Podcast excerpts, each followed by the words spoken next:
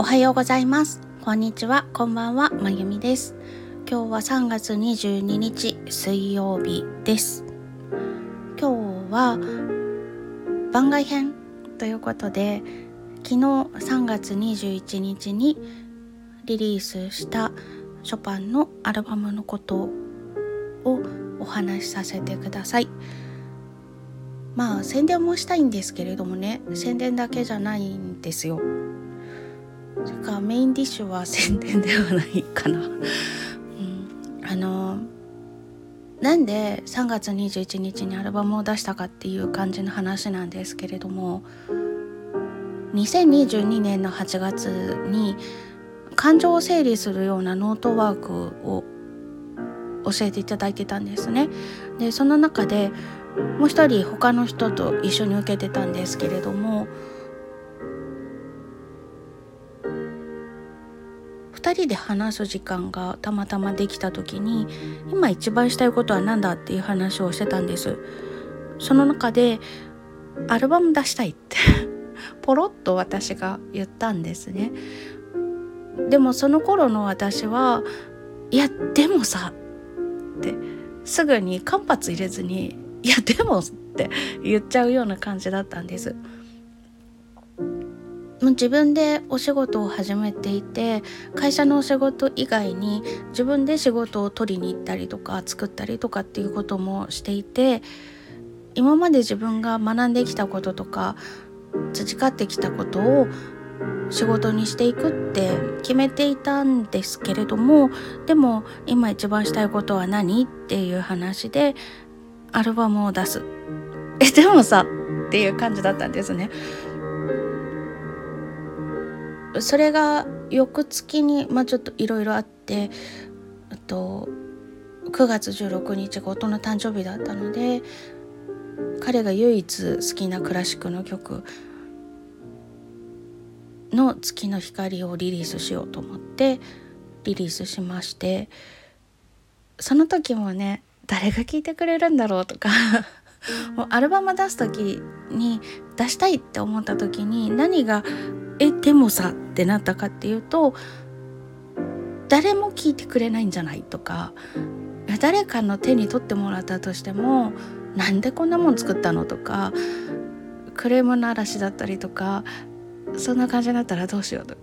それめっちゃ怖いしめっちゃ恥ずかしいじゃんって思ってたんですよ。まだ何もしてないからそんなこと目の前に起きてないんですよ。1ミクロも起きてないことを妄想して怖がって出せないって思ってたんです。でも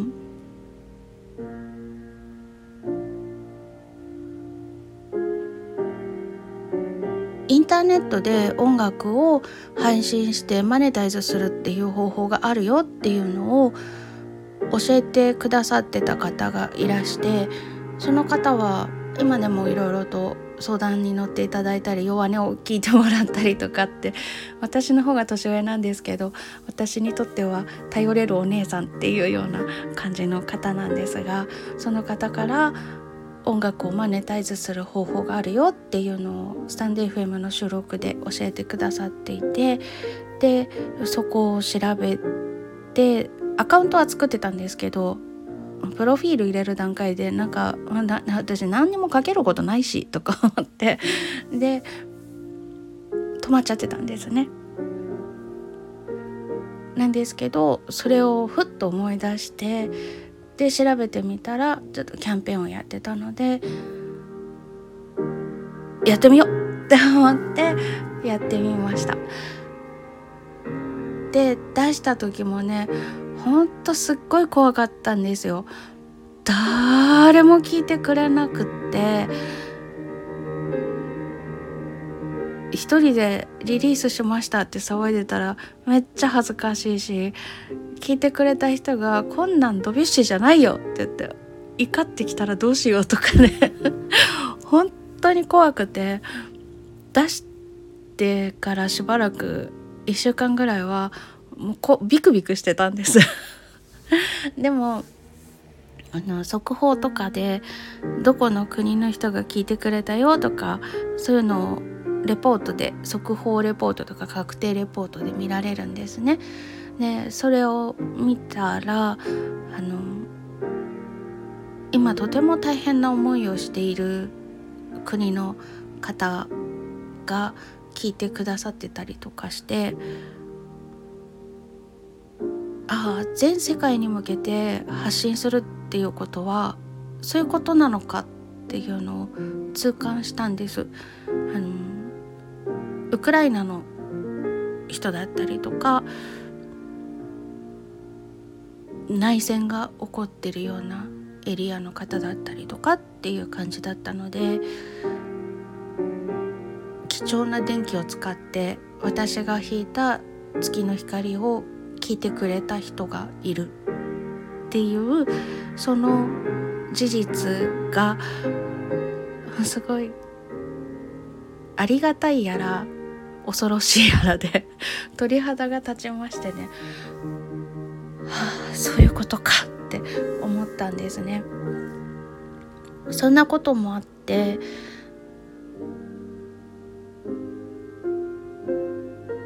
インターネットを使って全世界に音楽を発信していくっていうのはすごいことだなって感じました。あとね去年の10月になぜかふと本当なぜかなんですけれども突然ね今一番したいことを私が誰かの誰かがじゃなくて私が今一番したいことをしようってふっと感じた瞬間があったんです。でじゃあいつしようって思ったんですけれども 何をしようの前にいつしようがあったんですよ。でそれで暦をず見てたら2023年の3月21日がとっても良い日付だということが分かりました。えっとまず春分の日があるじゃないですかそれから西洋占星術でいうと魚座が終わって1個目の星座のお羊座でしたっけ？私魚座なので魚座しか覚えてないんですけど、えっと、12個目の魚座が終わって1個目の星座になる日でもあるしあとと一粒万倍日と天赦日とそれから虎の日っていうのが重なっててものすごくパワーがある日だってインターネットであの吉日って調べたら出てきたんですね。でおおすごいじゃないかって 思ったんです。で次の日、まあ、今日ですね3月22日はお羊座で新月だしっていうことでものすごく何かこう新しく始まるよっていう機運が高そうな日だなって思ったのであと六葉っていうんでしたっけ？あの大安とかそういうのがある。あれでもね読み方知らないんですけどあれ先勝ちって読むんですか？戦勝って読むんですか？先に勝つって書く日。だからまあいい日だなということでそれで3月21日に出すって決めたんです。その今一番したいこと。じゃあ何しようかって。考えたらやっぱアルバム出したいな。って8月に感じたことをまた思ってじゃあ3月21日にはあのアルバム出そうっていうことであの3月21日にしたいことするっていうのを 意味のわからないツイートをしたんですよ。なんでそんな先の話って感じなんですけど今一番したいことを3月21日にするっていうことをつぶやきましてでアルバムを作るじゃあ誰のにしようかとかどの曲にしようかっていうことが始まったんですけれどもまあとりあえずショパンがいいなだって私ショパンに片思いして何十年だもんっていうことでねショパンの曲でアルバムにするっていうことを決めました。でじゃあショパンはショパンなんだけどショパンピアノ曲めっちゃたくさんあるけど何しようかっていうことになるわけですね。でそこであの私のマニア心というのがうずうずと動きましてショパンの作曲家の人生をたどりたいなっていうことを思いました。でまず一番最初にショパンが作った曲というのは7歳の時に書いたポロネーズだったんですね。なのでじゃあそのポロネーズから始めよう。でゼピツァの曲というのは曲のジャンルからするとマズルカという曲だったんです。なのでじゃあポロネーズで始めてマズルカで終わりにする。それが彼の作曲家人生のスタートと最後だからその間を他の曲たちで埋めていこうって思いました。であこれさじゃああのインターネットで出せるのが10分未満なんですね1曲。なので対曲弾けないし普段クラシックが好きな方でもあまり聞いたことがないかもしれない曲たちを紹介してもいいんじゃないの？と思って日本だと全音楽譜出版社さんからショパンの遺作集という楽譜が出てるんですけどそこを頼りに選んでみようと思ったんです。で、まあえーと、ポロネーズで始まりマズルカで終わる遺作っていうことが決まりました。でポロネーズがあれが変路蝶々だったかな？フラット系の蝶のものなんですね。で私フラット系の曲ってすっごい好きなんですよ。シャープ系の曲のあの色味よりもフラット系の曲の色味の方が好きで。なんかねシャープの方がちょっとキラキラしててでフラットの方がちょっと鈍めなキラキラなんですよね蝶々だったとしても。なのでフラットのちょっとこうキンキラしてない感じのあのいぶし銀みたいな あんな感じの色味のアルバムにしたいなと思いましてじゃあフラット調縛りで遺作縛りでポロネーズから始まってマズルカで終わる。でここでまたねあの私パズルがすっごい好きなんですけれどもパズルマニアの心がうずっとしましてじゃあ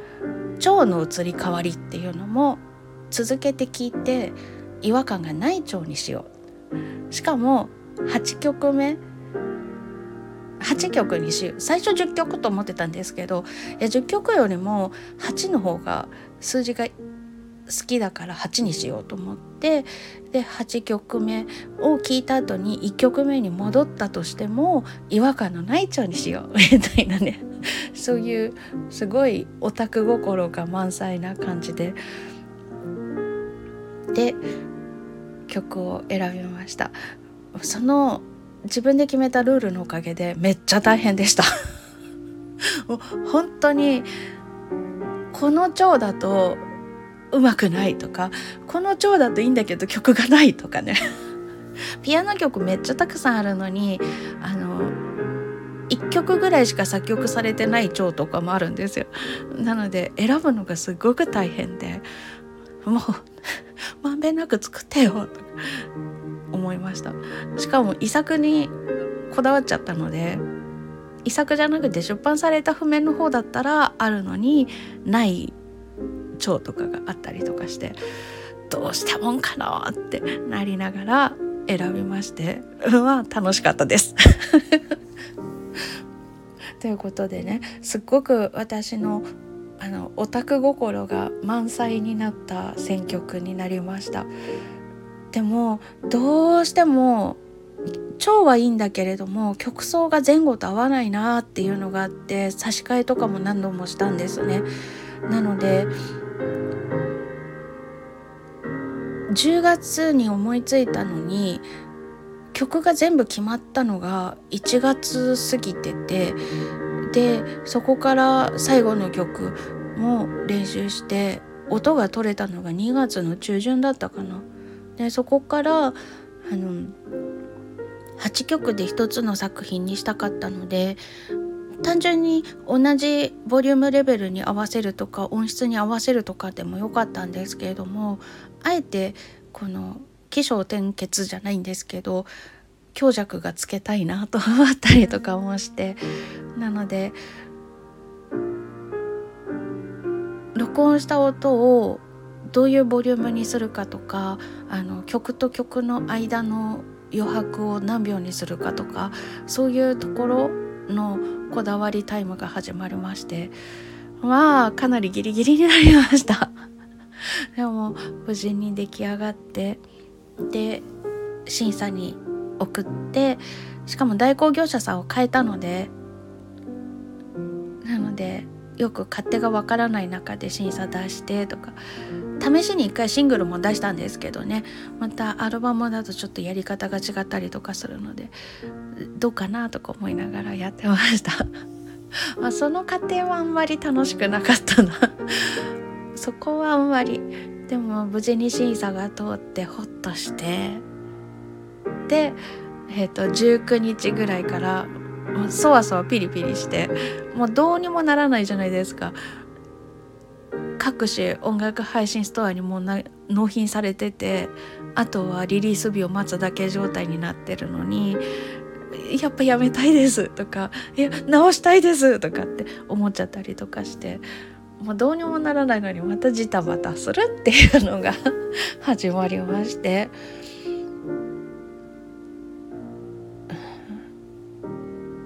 前はね舞台本番があると一番ひどい時2週間前ぐらいからピリピリピリピリしてだんだん八つ当たりされるっていう感じだったんですけど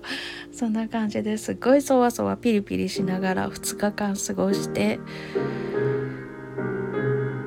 で誰も聞いてくれなかったらどうしようとか誰か聞いてくれたけれどもクレームならしになったらどうしようとかまたね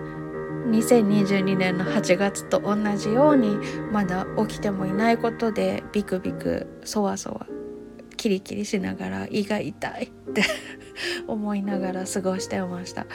ちょうどねこの季節の変わり目だっていうのもあって体調があまりよろしくないなっていう時期でもあったのでそれに拍車をかけるような感じで胃が痛い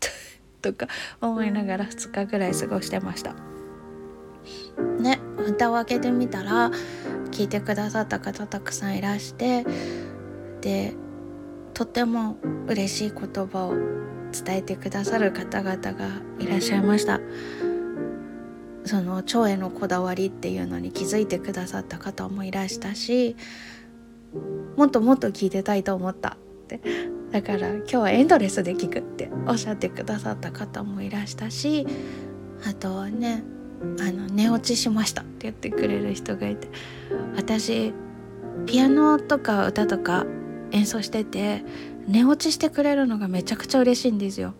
もうそれだけ安心してリラックスしてくれてるってことだなって思うので退屈だと思ってたんだとしてもあのな刺激を与えずに心地よくなっていただけているから寝たりとかってするわけじゃないですか。だから寝落ちしましたっていうのが私の中ではすっごい幸せな言葉なんですね。ねそれを伝えてくださる方もいらしたりとかしてリリース2時間前ぐらいからスタンバイしてますって感じの人もいて、うん、なんて幸せなんだろうと思いました待ってくださる方がいて手に取ってくださる方がいて聞いて喜びを伝えてくださる方がいて作る過程はものすごく大変なんですけどでも作る喜びというのも味わってるわけですね。そこにさらに受け取ってくださった方から嬉しい言葉をいただけてこんなに幸せな生き方ってないよななんて 思ったりとか、うん、めちゃくちゃ贅沢な人生だななんて思ったりしています。だから諦めなくてよかったなって思います。8月にそんな感じの本を出そうと思ってるんですけれども起きてもないことの前で尻込みして諦めちゃってたらきっと今の喜びっていうのは感じられなかったのでと諦めなくてよかったって思います。大変なことはたくさんあるし怖いこともたくさんあるけれどもでも諦めちゃってたら感じられなかった喜びとか幸せっていうのもあるので投げ出さなくてよかったなって思います。アルバムとは言ってもね全部で123分くらいで聴けちゃうちっちゃな曲たちを8曲詰めたんです。一曲一曲がとっても短いものが多いので一曲だけ長いのもありますけどね。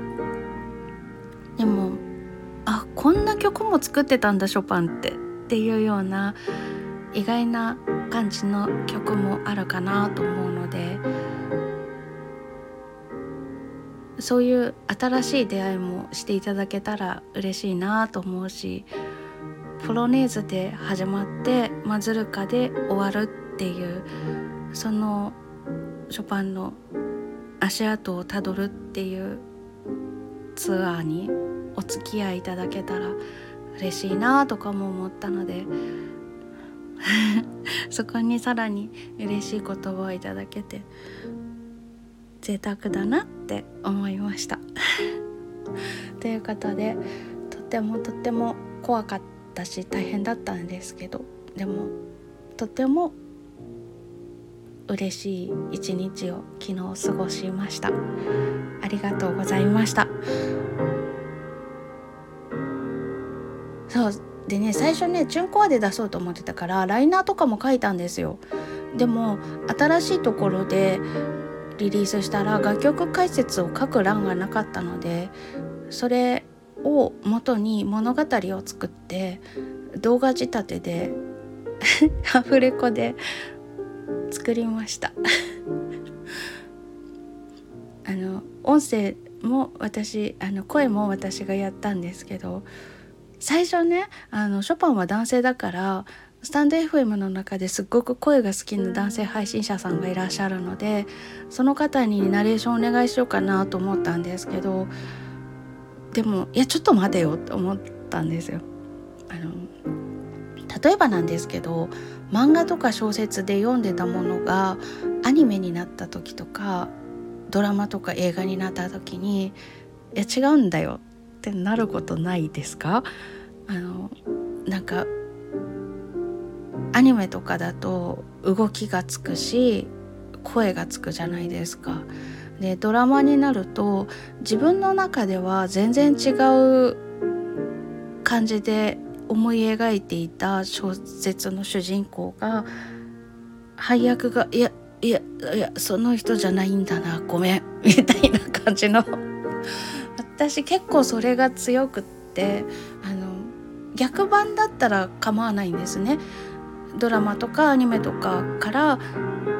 原作の本を読むとかっていうんだったら何の抵抗もないんですけど本を読んでる最中にもう自分の中でこの人はこういう動きをするこの人はこういう声の高さとかこの人はこういう体格とかっていうのをイメージしながら読んでいるのでそれと違うとそのドラマとか見たくなくなっちゃうんですね。なのであのすごく好きな声なんだけれどもいやでもこれ私の中のショパンじゃないって思っちゃったらどうしようかなっていうのがあってだったら自分だったらこんなアニメ声だしあの生物学的にもね男性と女性という違いがあるから